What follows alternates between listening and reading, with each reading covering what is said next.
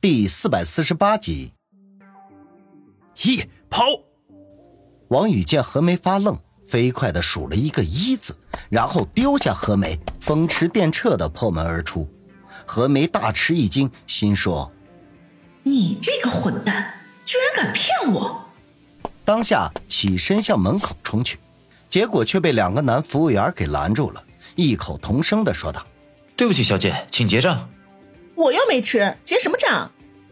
何梅怒道。眼见着跑远的王宇正向他扮鬼脸，你朋友吃了。一个服务员说道，心中却暗道：哼，那货跑得比兔子都快，一眨眼的功夫就没影子了。幸好这妹子傻乎乎的，要不然今天非得挨老板罚。他不是我朋友，我不认识他，赶紧给我让开！王宇已经跑得没了影何梅急得直跺脚。不是朋友，你们坐一起还聊得这么热闹。你说你长得这么漂亮，怎么吃东西不给钱呢？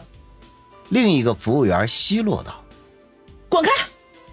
何梅见这两个服务员压根就没有放他走的意思，如果再耽误下去，就会彻底失去王宇的踪影。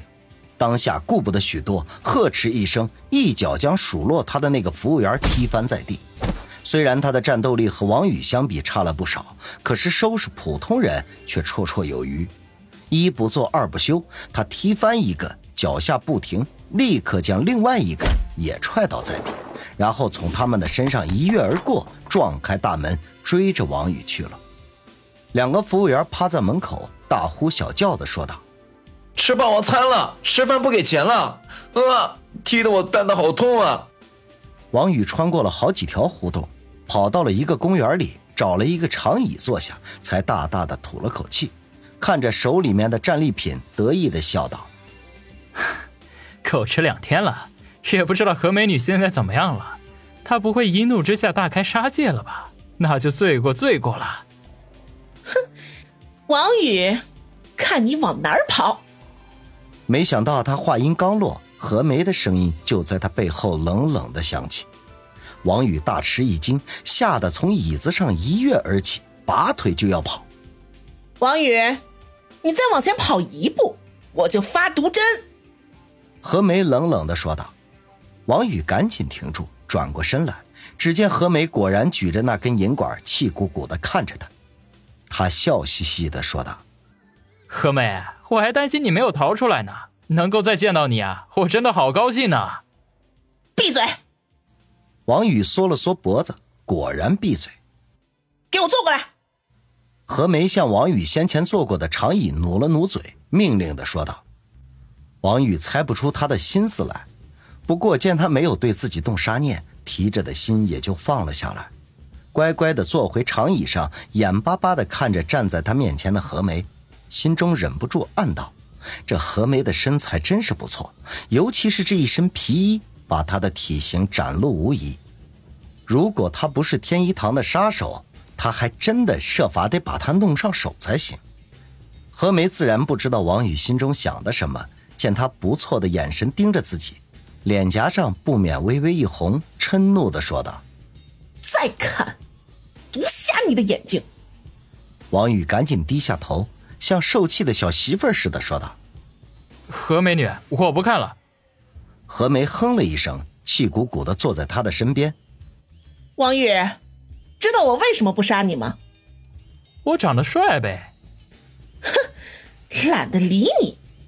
何梅本想挤兑几句，最后却打消了念头，而是说道：“实话告诉你，李家出一个亿悬赏活捉你，而雇我们杀你的人呢，只给了区区五百万，分到我手里的时候。”也只不过就是几十万而已，相比之下，把你活捉送给李家，嗯，赚的更多。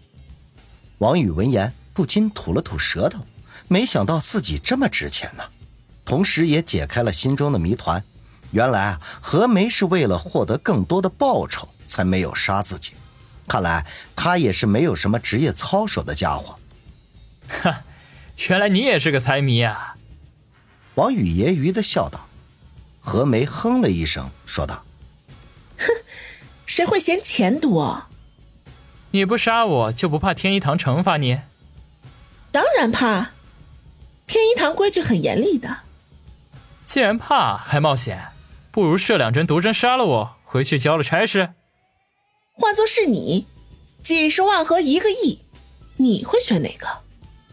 王宇沉吟了一下，说道：“富贵险中求，自然是钱多了一点。那还有什么好说的？天一堂虽然规矩森严，可是和一个亿相比，我宁愿冒险。”何梅眼神里透露出坚决来。何美女，只怕你没那么容易就把我送到李家手里吧？没错。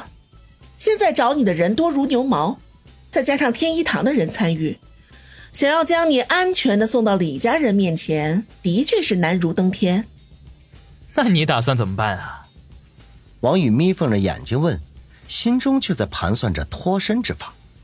这他娘的，不知不觉自己竟然成了这美女杀手的摇钱树了。我打算……何梅刚说了三个字，脸色微微一变。忽然站了起来，何梅话没说完，便忽然站了起来，目光投向远方，脸色渐渐阴沉。